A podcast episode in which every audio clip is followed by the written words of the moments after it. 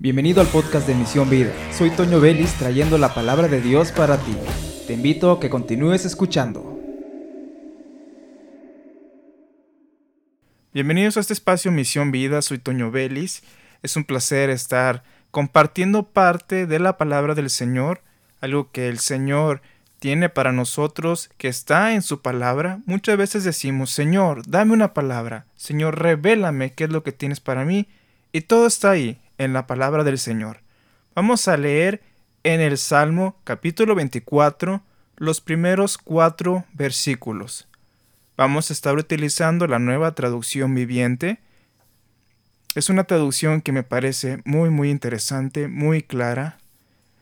Y dice de la siguiente manera, La tierra es del Señor, y todo lo que hay en ella, el mundo y todos sus habitantes le pertenecen. Vamos a detenernos en ese primer versículo. La tierra es del Señor. Dios es el creador del universo. Dios creó la tierra. Dios creó todo lo que vemos, porque Él habló y fue hecho. Él ordenó y fue creado.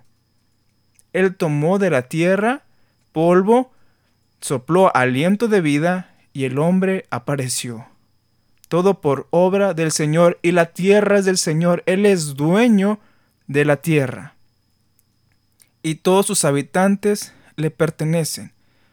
Hay algo muy interesante que nos quiere aquí enseñar, es que como habitantes de la tierra, nosotros somos administradores de lo que el Señor ha puesto.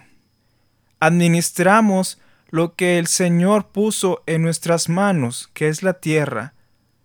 El orden, la orden que se le dio a Adán y a Eva fue que administraran la tierra. No solo era ponerle nombre a los animales, sino que debían administrarla, además de multiplicarse. Es parte del deseo del Señor que administremos bien la tierra. Como hijos suyos tenemos ese privilegio, debemos de tomar esa palabra de administrar bien lo que el Señor tiene aquí como sus hijos.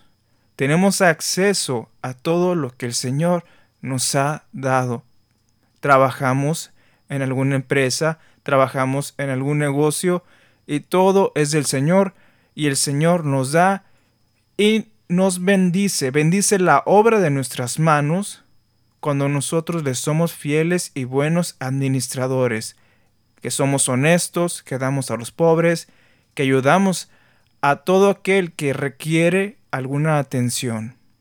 Continúa el versículo 2, pues él echó los cimientos de la tierra sobre los mares, y los estableció sobre las profundidades de los océanos. Viene una pregunta en el versículo 3. ¿Quién puede subir al monte del Señor? Pregunta aquí el salmista, que en este caso fue David. ¿Quién puede subir al monte del Señor? ¿Quién puede estar en su lugar santo? Muy interesante. ¿Quién puede estar en su lugar santo? Y responde en el versículo 4. Solo los de manos limpias y corazón puro, que no rinden culto a ídolos y nunca dicen mentiras. Solo los de manos limpias. Pregúntate, ¿estás listo tú para subir al monte del Señor? ¿Puedes estar tú en el lugar santo? Y no hablamos ya de entrar al lugar santo en un tabernáculo de reunión.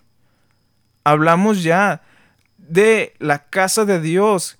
Hablamos también de tu vida personal. ¿Puedes estar tú delante del Señor, presentarte ahí en tu habitación, en tu privacidad?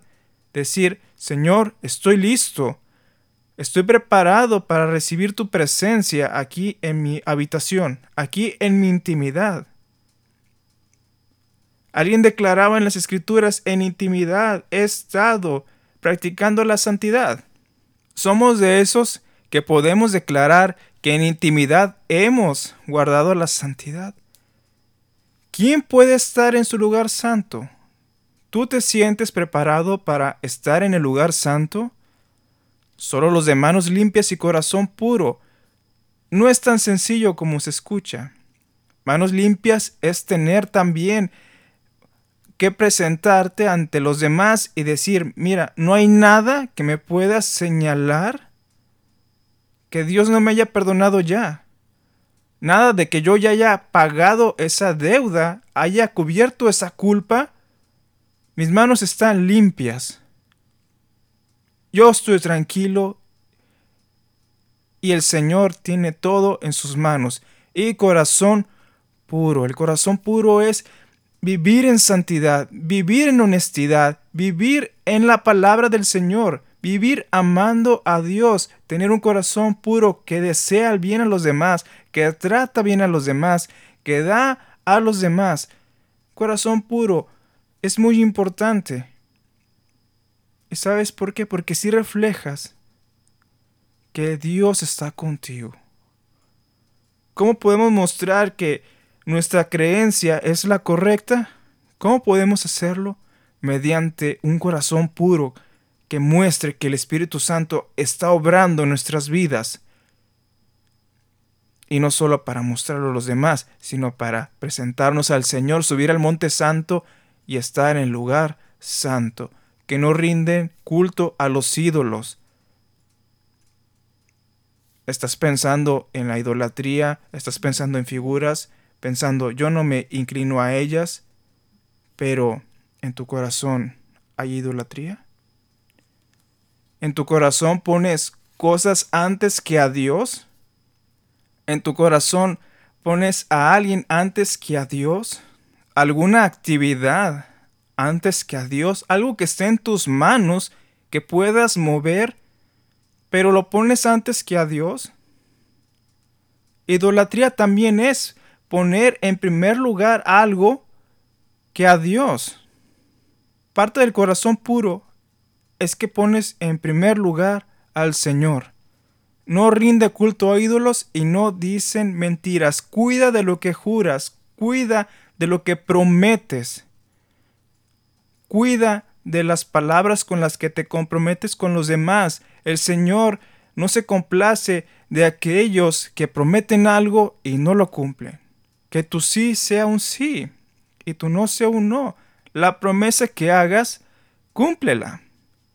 El Señor se agrada de ello. Dice que aquellos que no dicen mentiras pueden subir al monte del Señor, pueden estar en el lugar santo. Muy interesante lo que nos dicen estos cuatro versículos del capítulo 24. Todo pertenece a Dios, al glorioso Rey eterno, y pregunta, ¿quién subirá al monte del Señor? ¿Quién puede estar en su lugar santo? y mencionábamos. Una lista. Suena difícil y es difícil.